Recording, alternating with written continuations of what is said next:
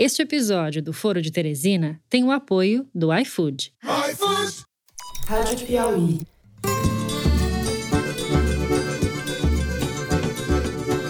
Olá, sejam muito bem-vindos ao Foro de Teresina, o podcast de política da revista Piauí.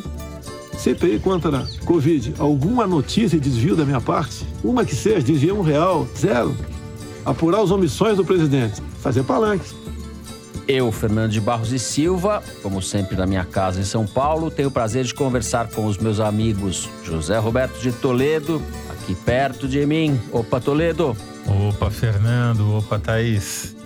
O nosso governo sempre defendeu foi racionalidade. Quando se escrever daqui 5 a 10 anos a história dessa pandemia, vai ver a culpa que vai recair sobre o Imperial College de Londres. E nós temos serenidade, tranquilidade do julgamento das atitudes do presidente Jair Bolsonaro e Thaís Bilenque, em Brasília. É oi ou opa, Thaís? Alô!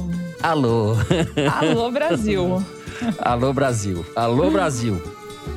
Trago para os senhores uma boa notícia, que é justamente a antecipação de doses da vacina Pfizer, fruto de uma ação direta com é, o executivo principal da Pfizer, muito bem, vamos direto para os assuntos da semana. A gente vai abrir o programa falando da CPI da pandemia. O Supremo confirmou na quarta-feira a decisão que havia sido tomada pelo ministro Luiz Roberto Barroso e mandou o Senado instalar a CPI.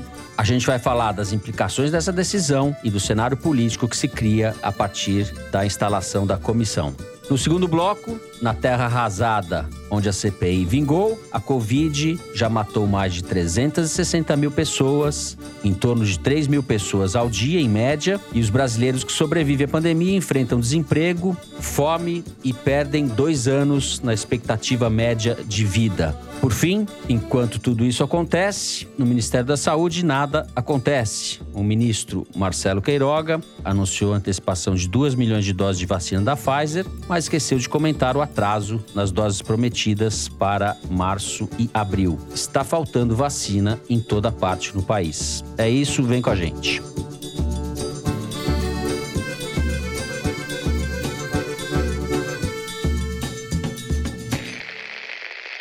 Muito bem, temos uma CPI pela frente. CPIs, como todo mundo sabe, podem dar em nada, acabar em pizza, como se diz em jargão, mas podem acabar em tudo, ou com tudo. O exemplo mais emblemático da CPI que acabou com tudo foi aquela que levou ao impeachment de Fernando Collor em 1992. O ponto de partida na época eram as declarações do irmão de Collor, Pedro Collor, que acusava a existência de um esquema de extorsão de empresas e enriquecimento organizado pelo então poderoso PC Farias, ex-tesoureiro da campanha de Collor.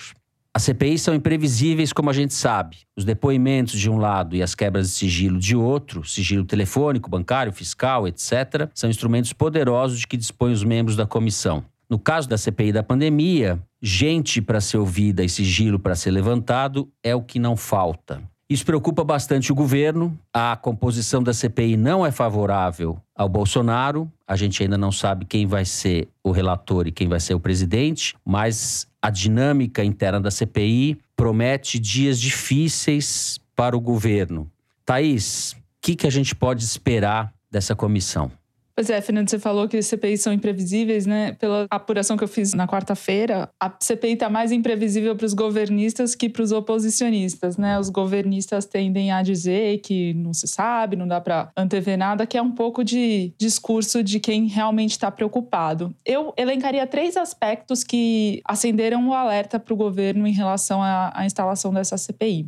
O primeiro é o fato de o governo ter tentado Bolsonaro explicitamente, naquela já famosa conversa com o senador Jorge Cajuru, através de um requerimento de um outro senador, ter incluído os estados e municípios nas investigações da CPI. E não conseguiu. Né? O que foi aprovado no fim foi a inclusão de repasses federais para os estados e municípios que levantassem algum tipo de suspeita. Isso sim pode vir a ser investigado, mas é muito menos distrativo do que o que o Bolsonaro queria, que na verdade o que ele estava tentando fazer explicitamente era tirar o foco dele, e por isso ampliar o foco demais a ponto de nada ser investigado. O segundo aspecto que acende o alerta para o governo é a tentativa de fazer, por meio dos seus líderes, que a CPI só começasse quando a pandemia refluísse, o argumento de que uma CPI sem ser presencial é inviável. Não há clima para adiar os trabalhos e isso se mede, inclusive, pela disposição de alguns senadores que antes eram muito relutantes em fazer a CPI, agora não mais tanto relutantes assim. Deixa eu ser um pouco mais explícita. Em 17 de março, portanto, um mês atrás, eu conversei com o Otto Alencar, que é senador pelo PSD do Kassab, da Bahia.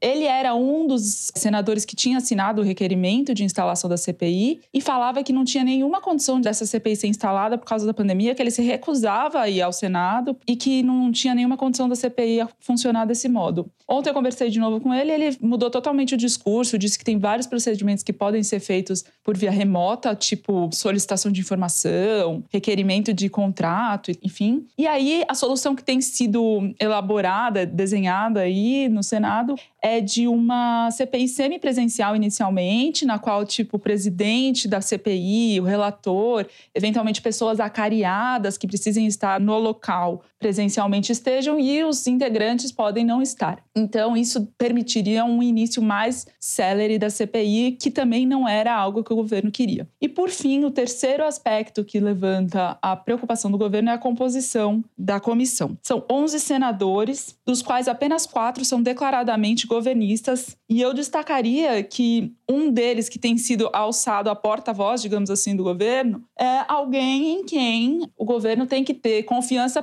peronomútil, que é o Ciro Nogueira, presidente do Partido Progressista, senador pelo Piauí, do mesmo partido do Arthur Lira, presidente da Câmara, e que está numa relação muito tensa com o governo, justamente porque quer ter seus pleitos atendidos. Então, desses 11 senadores, quatro são governistas, um ao menos numa relação tensa com o governo. Dos outros sete senadores que compõem a comissão enquanto titulares, chama atenção o fato de que cinco deles são oficialmente independentes, quer dizer, seus partidos não assinam como oposição, porém eles atuam muito mais como articuladores da oposição do que a própria oposição. É o caso do Otto Alencar, com quem você falou, né? Que é, apesar de ser do PSD do Kassab, não é um, uma figura que está alinhada com o governo, certo? Não, e ele fala explicitamente: os interesses locais dele na Bahia o impedem de estar com o governo. Mas eu destacaria ainda, por exemplo, o Omar Aziz, que é um senador também do PSD do Kassab, um pouco mais independente, ele é do Amazonas. E ele tem um interesse eleitoral de mostrar para a população do Amazonas de que ele sim vai ir até o fim dessa CPI para responsabilizar, encontrar diagnósticos que ajudem o, o país a combater a pandemia. Além dele, o Eduardo Braga, que é o líder do PMDB no Senado, também se colocou como titular e ele também é do Amazonas. E o outro indicado do PMDB é o Renan Calheiros, que é de Alagoas e que pertence a um partido independente, porém. Já está em campanha pelo Lula, né? Renan Calheiros tem um amor bandido ali com o Lula. E ele sabe jogar esse jogo como ninguém. Então, se ele tiver um objetivo de pôr o governo numa situação complicada, ele vai saber fazer isso. O Tasso Gereissati, que é do PSDB do Ceará, trabalha para ser o presidente da CPI. Ele é muito crítico à condução do governo na pandemia, já defendeu o impeachment. A gente teve até um Kinder Ovo sobre isso recentemente.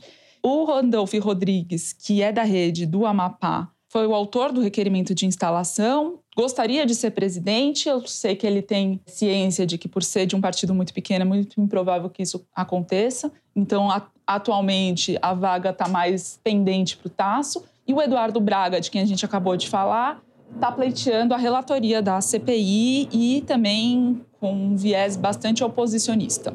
Zé, CPI vem junto com uma pesquisa de opinião divulgada essa semana, colocando o Lula como franco favorito para a eleição do ano que vem. Como é que você amarra as duas coisas? Bom, eu vou dar um passo anterior para situar em que cenário essa CPI está sendo instalada. O Bolsonaro vive o pior momento de popularidade do seu governo. Segundo a pesquisa Ideia Big Data, que saiu a semana passada, bateu o recorde de junho do ano passado em quantidade de ruim e péssimo, e estava num plano inclinado descendente. Porém, o Bolsonaro olhava para frente e via uma perspectiva de melhora, ou pelo menos de parar de piorar. Primeiro, por causa da segunda onda, que as projeções estão apontando que vai bater no seu pico em maio. E que depois de maio, talvez com sorte, menos com sorte, mas mais por causa da vacinação que o Bolsonaro sabotou e por causa do lockdown que o Bolsonaro é contra, essa segunda onda começaria a entrar na descendente. Se você olhar as menções às mortes por Covid no Twitter, medidas aí pela Arquimedes,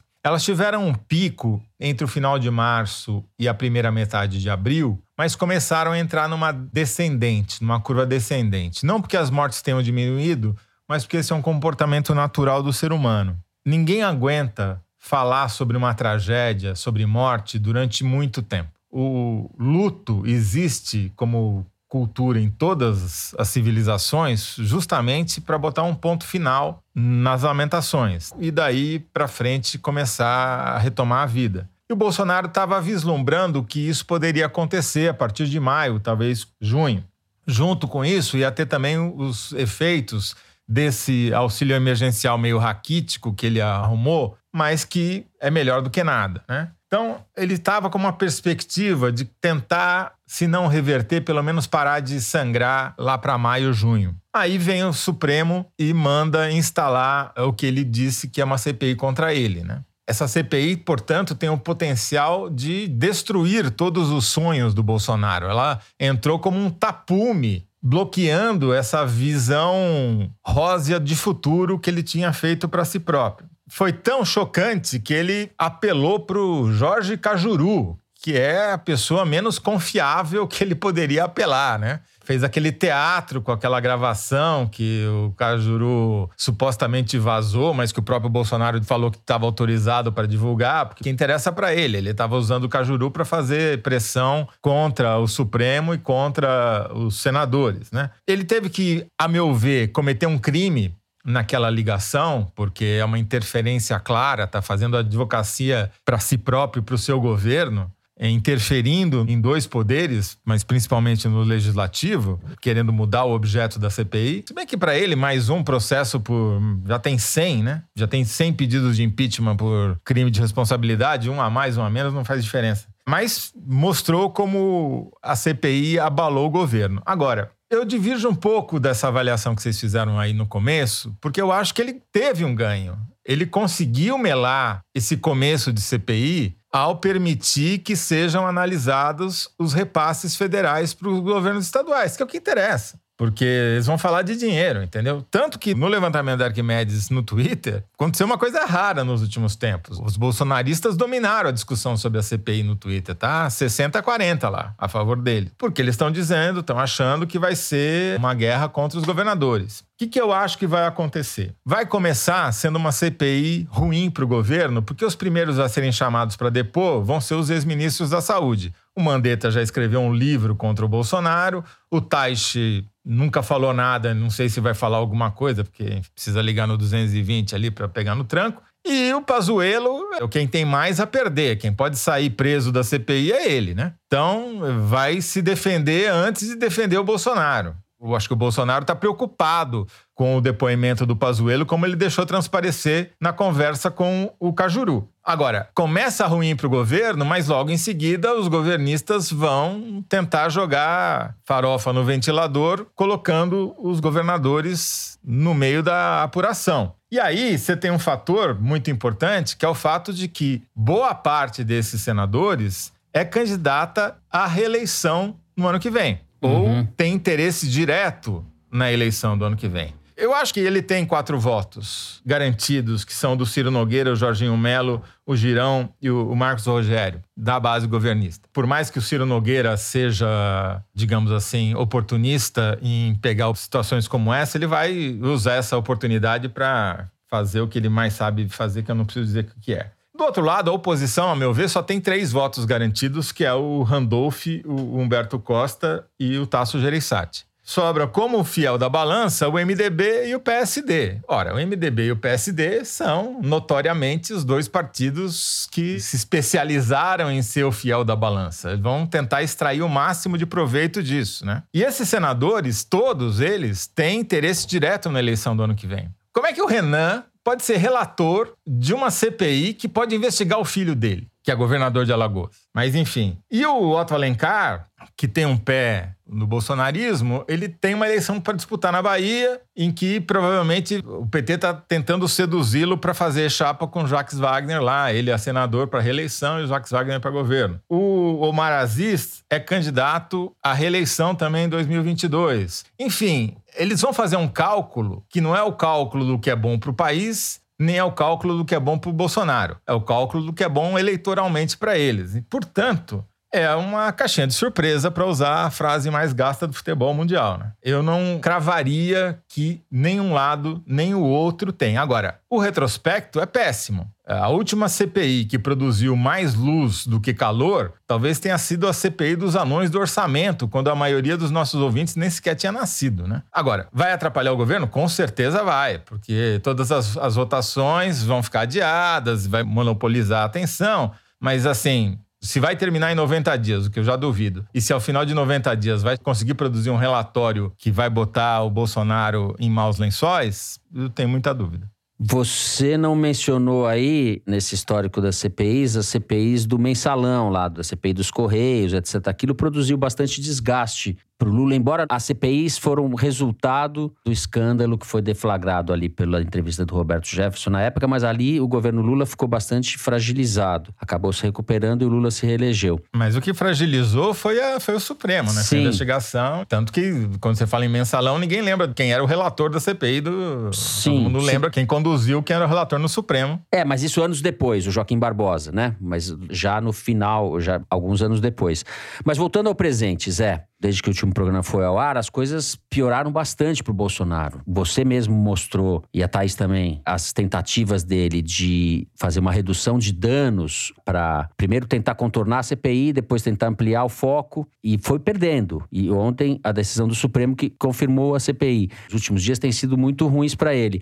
Eu tenho a impressão de que essa tentativa de investigar governos estaduais vai ser muito limitada, porque isso, inclusive, é uma atribuição das assembleias legislativas. Existem investigações em alguns estados. Queria falar exatamente sobre a investigação em Minas Gerais, que está avançada. O ex-secretário de Saúde do Zema, Carlos Eduardo Amaral, caiu e a CPI vai denunciá-lo. Ele vai acabar tendo que responder por improbidade administrativa e até talvez por peculato. Mais de 2 mil servidores tomaram vacina antes da hora, né? Furaram a fila. E o João Vitor Xavier, que é o deputado estadual presidente da CPI, falou que eles recebem denúncia de tudo quanto é canto de Minas Gerais ali. E eles estão focados exatamente na cúpula da Secretaria Estadual, porque, palavras dele, a dona Mariazinha, que é filha da dona Zetinha, irmã do seu Zé, do hospital da cidade tal, foi vacinada. Não tem como investigar nada disso. Então, se você começa a ampliar o leque, você não vai a lugar nenhum. Eles estão conseguindo ter resultados justamente porque eles pegam esse tipo de denúncia que chega nos e-mails da CPI,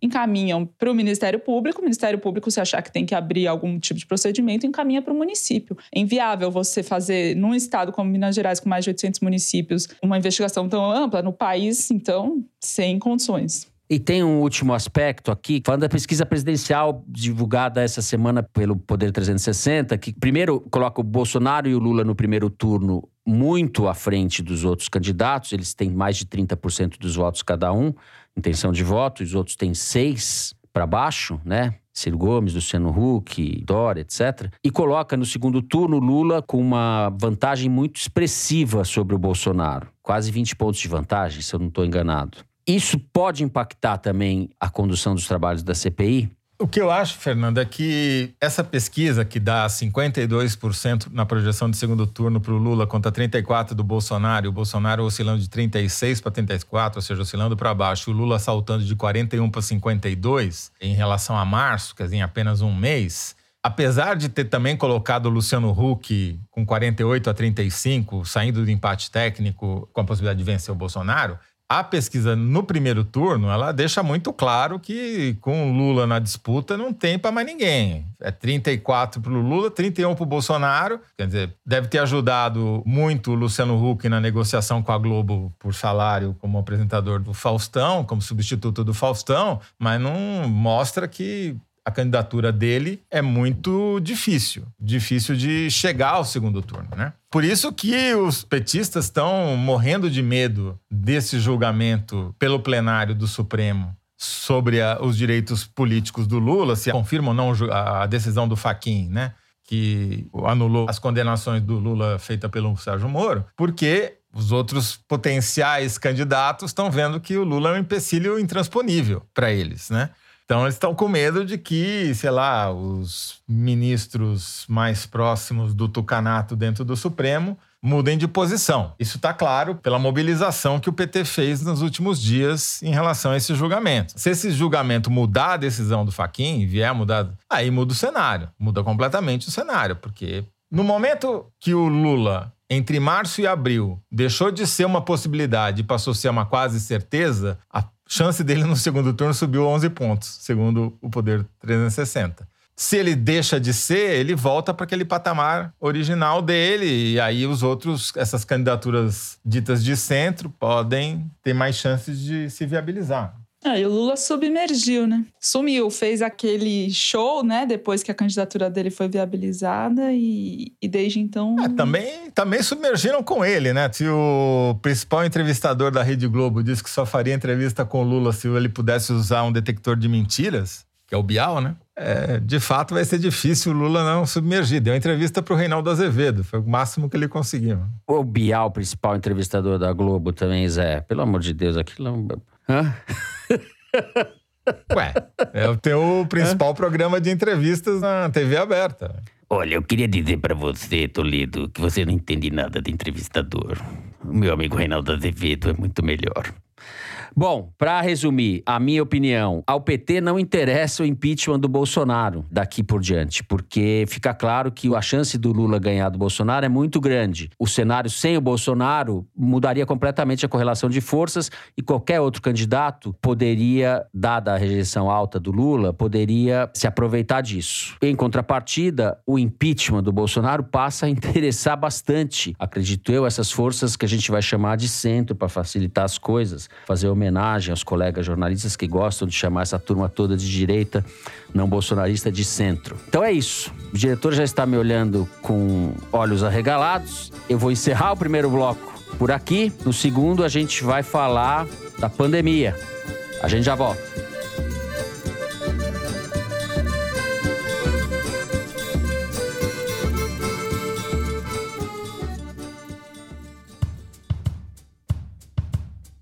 Você já parou para pensar na importância do sistema de avaliação do iFood?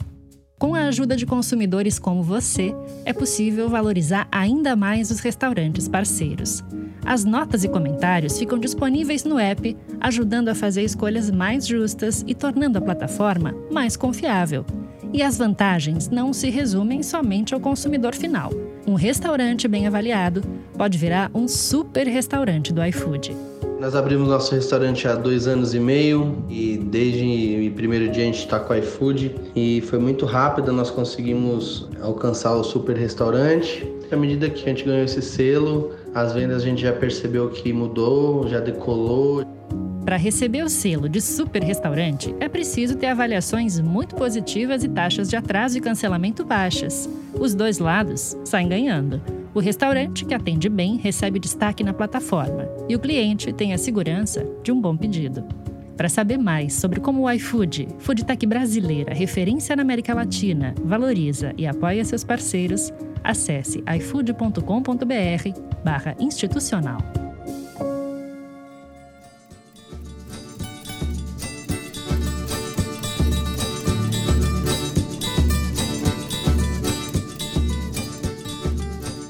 Muito bem. A situação da pandemia no país continua gravíssima. A gente está com uma média de mortes um pouco acima de 3 mil ao dia, com picos de quase 4 mil ou passando de 4 mil em alguns dias nas últimas semanas. As previsões não são boas, elas oscilam muito, mas a gente tem previsões para o mês de abril agora e maio de um número elevadíssimo de mortes. E além disso, Zé, a falta de insumos e medicamentos, há notícias de que em vários hospitais, várias cidades do país, estão faltando insumos e medicamentos. E, como revelou o site da Piauí, uma reportagem dessa semana, o impacto da doença no Brasil até agora diminuiu a expectativa média de vida do brasileiro em dois anos. Por onde vamos começar? Eu vou começar falando sobre as mortes, porque, embora seja um assunto que ninguém gosta de falar, tem que ser dito e tem que ser repetido a exaustão, porque a gente está vivendo o pior momento da história do Brasil em termos de mortalidade. Nunca houve, nem no período da escravidão, Claro que os registros lá eram péssimos, mas o volume de mortes que nós temos hoje não tem paralelo no mundo. A gente está com uma média maior do que 3 mil mortes por dia só de Covid. Nenhum lugar do mundo chega perto disso. A Índia, que é o nosso principal concorrente no atual momento, não chegou a mil. Se você somar toda a Ásia, que é o lugar mais populoso do planeta, a média na Ásia está em 2.250 mortes por dia. Se você pega a União Europeia, que é o outro foco da epidemia nesse momento, somando todos os países da União Europeia, não chega na quantidade de mortes do Brasil, da 2.786 mortes contra 3.015 no Brasil. Quer dizer, é uma coisa que não tem paralelo no mundo. E a gente fica falando se o Renan vai ser relator da CPI. Tem que falar, é óbvio, mas por ordem de importância, isso daqui, a meu ver, é muito mais. Eu sei que é desagradável, que é uma tragédia, que ninguém aguenta mais, mas eu acho que tem que falar, porque as consequências disso são catastróficas. Não tem outro adjetivo para empregar. E essa catástrofe ficou muito clara nessa pesquisa que você mencionou, liderada pela Márcia Castro, que é a demógrafa brasileira de maior projeção no mundo, é uma pesquisadora que chefia pesquisas em Harvard. E ela, aliás, ela publicou três papers nos últimos dias, todos um melhor que o outro. E esse é talvez o mais chocante, porque eles revelaram que a gente perdeu dois anos de esperança de vida, e isso numa projeção que a própria Márcia Castro reputa, e eu concordo com ela, como conservadora, porque ela levou em conta apenas o excesso de mortes diretamente pela Covid, e não levou em conta quase 100 mil mortes a mais, cerca de 80 mil mortes, ou 90 mil mortes, que foram provocadas indiretamente pela epidemia, que é o excesso de mortes em relação ao que era esperado para o ano passado. Então, sendo bem conservador, o Brasil já perdeu dois anos de esperança de vida. A perda de dois anos na expectativa de vida é tão grave que ela equivale a quatro ou cinco anos de andar para trás, porque o Brasil precisa de um ano inteiro para ganhar cinco meses na esperança de vida. Ou seja, você perder dois num ano só é andar para trás quatro ou cinco anos. Quer dizer, o Bolsonaro, e não é o único culpado, mas ele contribuiu em muito com esse excesso de mortes, porque está mais do que demonstrado, inclusive em outro estudo coordenado pela Márcia Castro, esse especificamente sobre o Brasil, como a falta de coordenação nacional para combater a epidemia, ou seja, os países que conseguiram sucesso para diminuir as mortes foram aqueles que conseguiram se coordenar e andar todos na mesma direção, tipo Vietnã, Coreia do Sul, Nova Zelândia, onde não houve dissenso, mas consenso de que não, vamos ter que fazer isso, vamos ter que fazer lockdown, vamos ter que usar máscara, não vamos tomar ivermectina e cloroquina, porque é suicídio, e vamos fazer a coisa certa. Esses países conseguiram evitar uma catástrofe maior. O Brasil é a antítese vista hoje no mundo do que deve ser feito. Quer dizer, tudo que foi feito de errado, o Brasil virou exemplo. E agora temos um caso essa semana absolutamente absolutamente inacreditável, revelado pela Folha de São Paulo, de dois médicos que foram para Manaus fazer um experimento não aprovado pelo CONEP, ou seja, sem autorização, para fazer uma pesquisa com seres humanos. Não era, na verdade, uma pesquisa, era propaganda. Fizeram nebulização, né? Ou seja, enfiaram um respirador com hidroxicloroquina numa grávida, gravaram, ficaram forçando ela a dizer que estava melhorando e a mulher morreu. Não dá para dizer que morreu diretamente em função disso, porque ela pegou Covid e veio a falecer, deixou uma criança recém-nascida órfã. E o mais grave foi que o Onyx Lorenzoni, o ministro Onyx Lorenzoni, secretário-geral da Presidência da República, publicou, reproduziu esse vídeo em que a mulher supostamente estaria melhorando graças a essa nebulização picareta, charlatã, 18 dias depois que ela tinha morrido. O tweet do Onyx Lorenzoni é tão escandaloso que até o Twitter bloqueou esse vídeo por ser mentiroso e atentar contra as regras da plataforma. Quer dizer, é charlatanismo com cúmplice dentro do Palácio do Planalto. Se isso daí não basta para fechar o Planalto, trancar e transformar em presídio, eu não sei o que precisa mais. Exato. Bom, essa é a situação. E é disso que a gente não está falando, Uhum. porque o Bolsonaro consegue, de novo, mudar o assunto. E você disse que não é o único culpado, mas ele é o grande culpado. Sobre isso não temos dúvida nenhuma. Thaís Bilenque.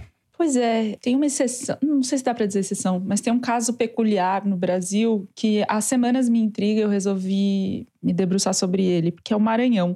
O Maranhão é o estado mais desigual do Brasil, onde estão as das cidades mais pobres do país, tanto com condições muito precárias de vida que na pandemia agravam o espraiamento do vírus, por exemplo, casas com pessoas, cinco, seis pessoas morando no mesmo cômodo, saneamento precário, muitas cidades sem saneamento universalizado. E é o estado com a menor taxa de óbito por 100 mil habitantes do país. É o único, aliás, com uma taxa abaixo de 100. Segundo o site Monitora Covid da Fiocruz, que eu consultei na quarta-feira, o Maranhão estava com 93 óbitos por 100 mil habitantes. O segundo estado com a taxa menor já pulava para 111, que é a Bahia, e em comparação, o Amazonas é o estado com pior desempenho, com 292. A média do Brasil está em 168 óbitos por 100 mil habitantes.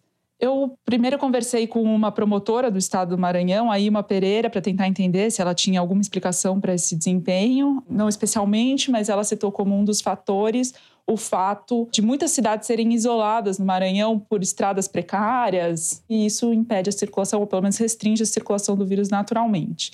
E daí eu questionei o Carlos Lula, que é o secretário de saúde do Maranhão, sobre esse argumento. Ele falou que isso não procede, que o vírus circula e circula muito, tanto assim que está presente em todas as cidades. E ele próprio não consegue apontar um fator definitivo de por que tem essa mortalidade menor da Covid no estado. Ele aponta dois fatores, pelo menos, mas que não são definitivos. O primeiro é que o Maranhão foi um dos primeiros estados a decretar lockdown precocemente na primeira onda e por isso também foi um dos primeiros a conseguir reabrir, então teve um controle inicial que eles acham que surtiu efeito, mas o próprio Carlos Lula admite que nessa segunda onda mais virulenta tá mais difícil conseguir convencer a população a ficar em casa ou a circular menos, especialmente por uma questão econômica, porque mais da metade da mão de obra no Maranhão é informal, então é camelô, vendedor de picolé, são pessoas que precisam trabalhar no dia para ter o sustento do próximo. O segundo e talvez principal fator que eles apontam no governo do estado é a rede hospitalar que já vinha sendo interiorizada desde 2015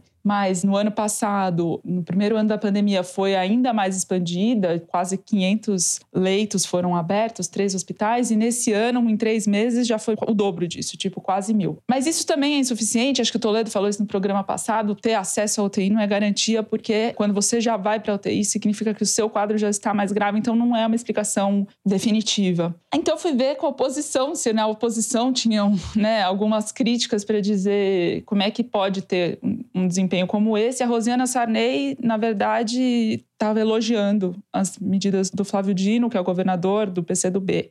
E aí eu fui conversar com uma pessoa ligada a ela que falou que na verdade é subnotificação, que mesmo os óbitos não são testados, então não existe um número confiável. O Carlos Lula diz que esse argumento também não para em pé, uma vez que o excesso de mortalidade, que são as mortes de causa natural, portanto não violentas, que são esperadas de acordo com as doenças do ano anterior, se esse número é muito alterado, você pode desconfiar que tem um efeito da pandemia ali. Mas, segundo ele, no Maranhão, esse excesso de mortalidade não veio muito alterado, então ele também descarta que seja subnotificação de óbito. Então é uma situação peculiar do Maranhão, a gente segue tentando entender da onde que vem, por que, que esse desempenho lá é tão melhor do que no resto do país. Só acho que é importante dizer que quem está pagando a principal fatura por essa mortandade inaudita que nós estamos assistindo são os pobres. E a desigualdade e o apartheid sanitário que o Brasil sempre viveu nunca foi tão grave.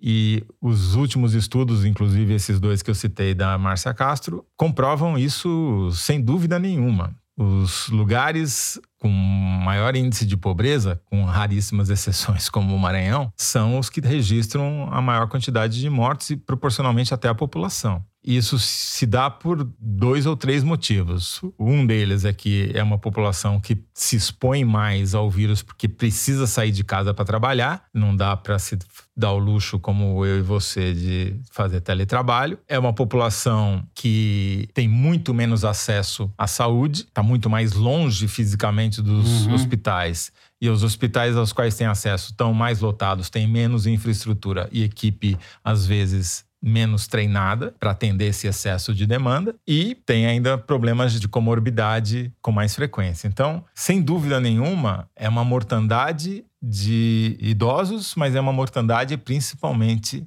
de pobres. Sim, na linha disso que você está falando, saiu uma reportagem na Folha também há alguns dias sobre o bairro de Sapopemba, em São Paulo. Há uma concentração absurda de mortes nesse bairro. É um bairro pobre da zona leste da cidade. Morreu mais gente em Sapopemba do que em 623 cidades do estado. O estado tem 645 cidades, salvo engano, e só no bairro de Sapopemba morreu mais gente do que em 623 cidades. Enfim, eu vou terminar o segundo bloco por aqui, mas vamos continuar falando de pandemia. A gente vai falar da tragédia, se eu posso chamar também assim, da vacinação no país. A gente já volta.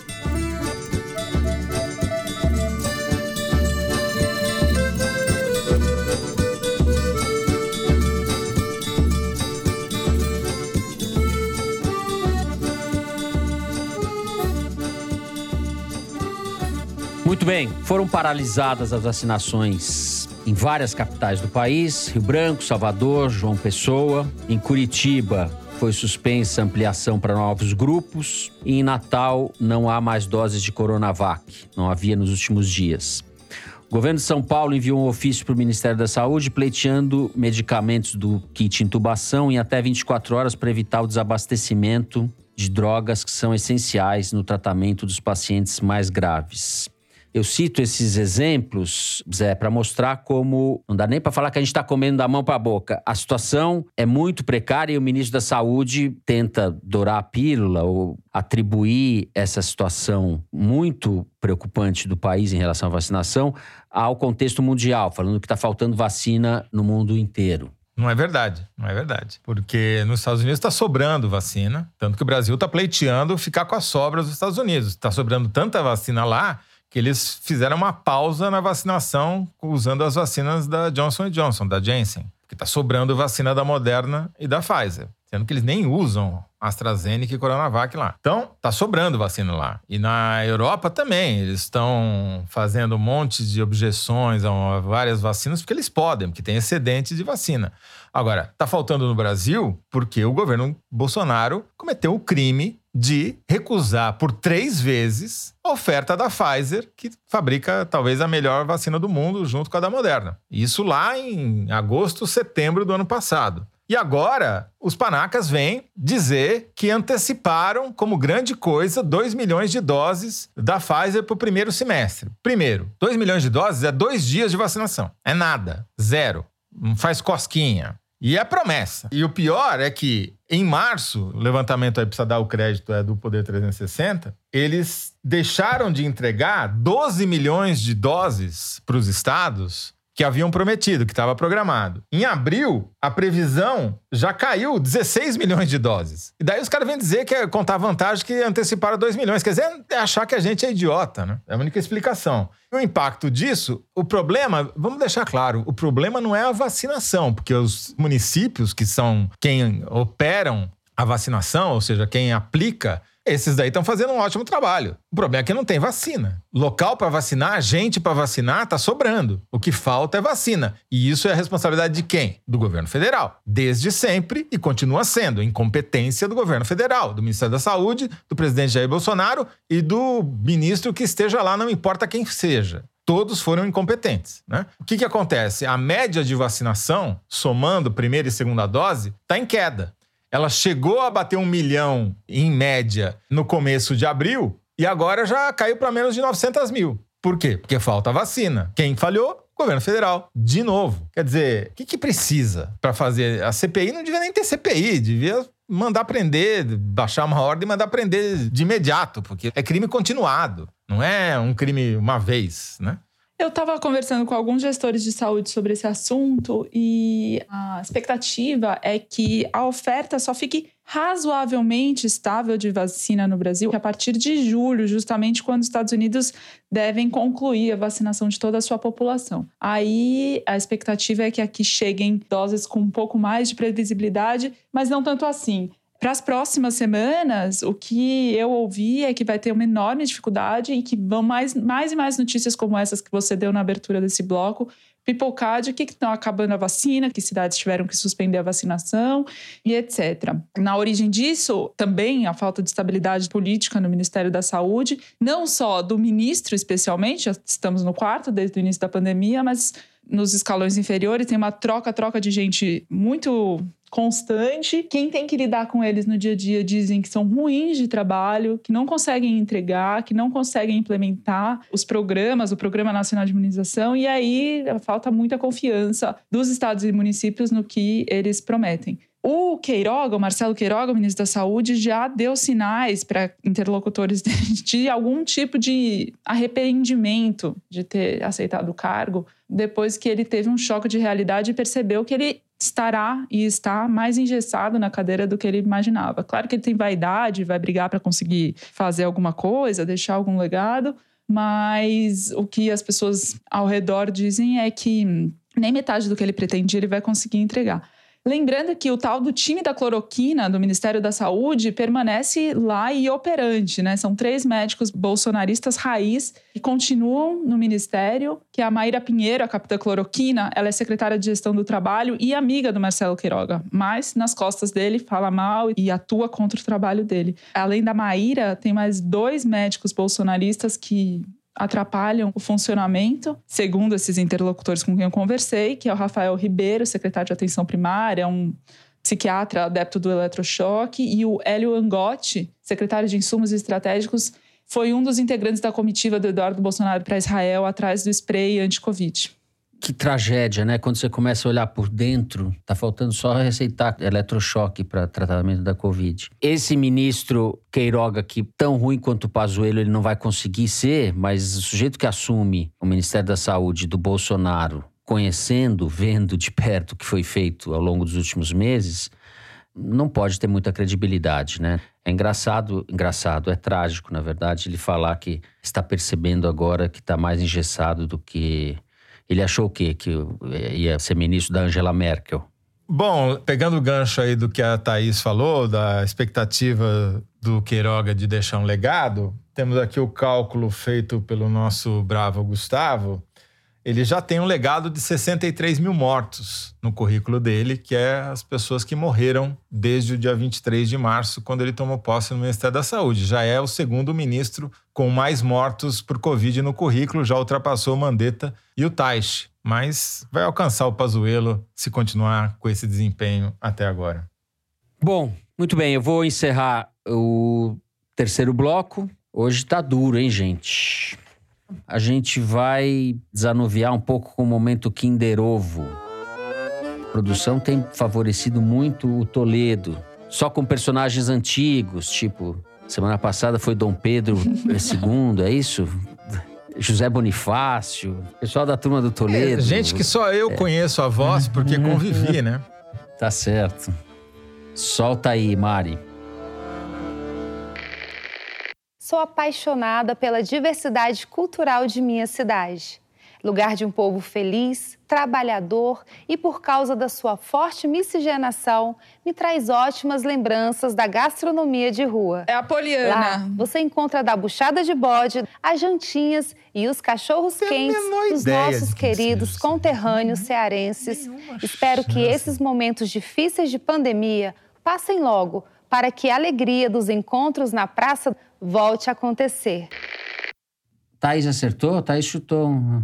Eu dancei porque, claramente, pela voz é uma pessoa jovem, né? Então já saiu do meu é, leque de possibilidades. José, José Bonifácio, Dom Pedro, Floriano Peixoto e tal. O pessoal uma, não tá ajudando. Uma cearense jovem. É uma cearense da sua faixa etária, Thaís. Você devia saber, pô. Não é política. Ou, Nossa, ou... mas assim, é muito difícil esse momento Kinder Ovo. Muito complicado. Ai, não acredito. Quem é? Quem é? Puta que pariu. Essa a gente passou vexame mesmo, viu? É a primeira dama Michele Bolsonaro. Em um vídeo publicado no canal dela no YouTube, numa homenagem aos 50 anos da cidade de Ceilândia, no Distrito Federal. Eita! Cachorro quente, buchada de bode. Pô, devia ter convidado o Queiroz para participar do Kinder Ovo. Ele teria acertado, né? Certeza. O pessoal era tudo isso daí. Que derrota, hein, produção? Que derrota. Vexame, vexame. Essa Total. vocês pegaram a gente. E ainda mais negócio do Ceará, a gente achando que era do Ceará. E depois, Tudo errado. Deu ruim. felicidade da Mari vendo na nossa cara de. né, Mari? Bom, depois desse Kinder Ovo, vamos ao Correio Elegante. A produção me passou o e-mail do Renato, que diz o seguinte: No começo da pandemia, vim passar umas semanas com meu pai em Piracaia e aqui estou já faz um ano. Para não surtar, estabeleci uns rituais semanais, como escutar o foro às sextas, enquanto preparo um curry com os tubérculos e vegetais da horta, que reativei ao perceber que minha estadia seria longa. Agora, a recente mudança de time do foro me colocou um problema. Evito ver qualquer foto da Thaís, sob o risco de ficar mais apaixonado ainda e ter que abandonar a vida no campo em direção ao árido Planalto Central. Ô, Renato, a Thaís é uma, uma senhora casada. Você... Eu vou terminar o Cheia e-mail de dele. olheiras. Cheia de olheiras. Ele continua. Se vocês puderem, gostaria de pedir um abraço para a Ale e o Robson, que me apresentaram o foro e com quem discuto virtualmente os descalabros semanais apresentados por vocês com tanta contundência, mas sem perder a ternura. Saudações cordiais, do Renato. Renato, olha, eu vou dizer o seguinte: a Thaís é uma senhora casada, tem uma fila de milhares de pessoas como você, apaixonados pela Thaís. Não adianta. Não, Não, eu adianta. vou deixar, eu vou deixar essa aura no ar, porque se ele me visse fora da tela, ele ia perceber que ia cair tudo por terra. Então deixa quieto.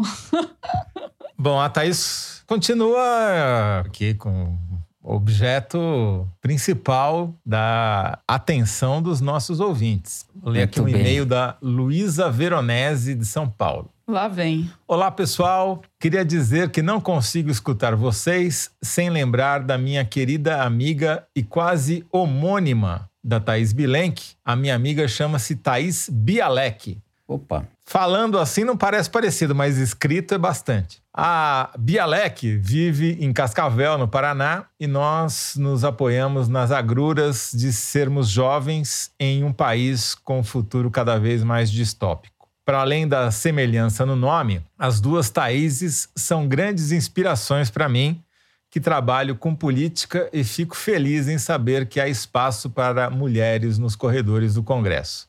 Me dá gosto imaginar a Thaís Bilenque se agarrando no fio que restou de republicanismo e tirando todo mundo da zona de conforto. Gostaria de mandar um beijo para as Thaíses, para nosso amigo Teuan e para meu companheiro Luiz, que descobriu na pandemia que o foro dura o tempo exato que ele leva para lavar a cozinha e o banheiro. É nosso programa de sábado. Que fase. Abração. Bom, me solidarizo aqui com o Luiz, né, que tem que não só limpar o banheiro e a cozinha todo sábado, sozinho, aparentemente, né? Como tem que nos ouvir enquanto faz isso. Quer dizer, é um duplo pesadelo. Né? E os parabéns a Thaís, que continua inspirando os nossos ouvintes.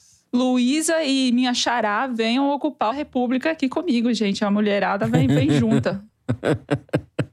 Só queria registrar um tweet que acabei de ver aqui do Claudio Onis, ou Cláudio, que descobriu talvez a primeira citação em português da caquistocracia. É um trecho de um livro em que ele diz o seguinte: aspas. Ouvindo Lacerda, doutor, o mar de lama cada vez aumenta mais. Viu a palavra que o homem inventou? Caquistocracia, governo pelos piores elementos da sociedade. Os caquistocratas vão perder as eleições. Ou seja, Carlos Lacerda já teria sido o precursor dessa palavra no Brasil. Agora, eu acho que aqui ela foi importada do inglês do caquistocracy, do caquistocracy, se é que existe essa palavra, porque o Trump é quem começou com a moda de empregar as piores pessoas possíveis no governo. O Bolsonaro, como sempre, só foi na dele. Pode ser que seja em português esse que citaram, mas tem um outro Luiz que uns tempos atrás me soprou o sermão do Paul Gosnold, 1644, já falava em caquistocracia. Quem inventou foram os gregos, lá, uns 3 mil anos atrás, mas assim, na versão moderna. É, mas essa daí, pelo menos em que não seja em grego, talvez seja a primeira. Boa lembrança, Thaís. Bom, de Luiz passamos para Luísa, mais uma. Ela diz o seguinte: Salve pessoal do foro. Trabalho fazendo testes de Covid em um hospital e dia desses, num furtivo momento de paz, encontrei um colega de outro setor que me saudou com um opa. Na minha cabeça pensei: opa, Toledo já que na minha fantasia eu sou o Fernando, meu crush cabeção. Opa, Queria eu que oh. falo. Queria agradecer a minha esposa, Camila, por ter me viciado no foro. Vocês fazem parte das nossas manhãs de sábado, junto a um café bem forte para ajudar a digerir as notícias desesperançosas da nossa política. E que venham mais 145 episódios. Abraços respeitando o distanciamento social. Opa, Luísa! Maravilha! opa, opa! Muito bem. É isso, produção? Olha, eu queria mandar um beijo para nossa amiga que foi da Piauí, colega e amiga Carol Pires, e dedicar o programa ao cachorrinho dela que morreu essa semana, o Coelho que era um cachorro maravilhoso, muito simpático. E então eu queria mandar um beijo para Carol, dedicar o programa ao Coelho. E é isso. A gente encerra o programa de hoje. Foro de Teresina é uma produção da Rádio Novelo para a revista Piauí, com a coordenação geral da Paula Scarpim, a direção da Mari Faria, a produção do Marcos Amoroso. O apoio de produção é da Cláudia Holanda, a edição é da Evelyn Argenta e do Tiago Picado. A finalização e a mixagem são do João Jabassi, que também é o intérprete da nossa melodia tema, composta por Vânia Salles e Beto Boreno. A Mari Faria edita os vídeos do Foro Privilegiado, o teaser do foro que a gente publica nas redes sociais da Piauí. A nossa coordenação digital é feita pela Kelly Moraes e pela Juliana Jäger. A checagem do programa é da Marcela Ramos, do Plínio Lopes e do Gustavo Queiroz. O foro foi gravado nas nossas casas com o apoio do Gustavo Zisman. Eu me despeço então do meu amigo José Roberto de Toledo. Tchau, Toledo. Tchau, Fernando. Tchau, Thaís. Thaís Vilenque. Tchau, Thaís. Tchau, gente. Até a semana. Thaís que tá com legião de fãs. A gente vai ter que contratar seguranças para Thaís. Seguranças particulares. Esse negócio tá ficando. O pessoal tá ficando ousado. Tô escondida aqui na roça de Brasília, ninguém acha. Aliás, ficaram dizendo no Twitter que você mora no setor de Mansões Sul, viu? Baseado apenas nos aviões que as pessoas ouviram vazando no seu som da semana passada. É Sério? Eu não vi isso no Twitter. Setor de Choupanas é uma proletária da notícia. Muito bem, até a semana que vem, todos de máscara, em casa.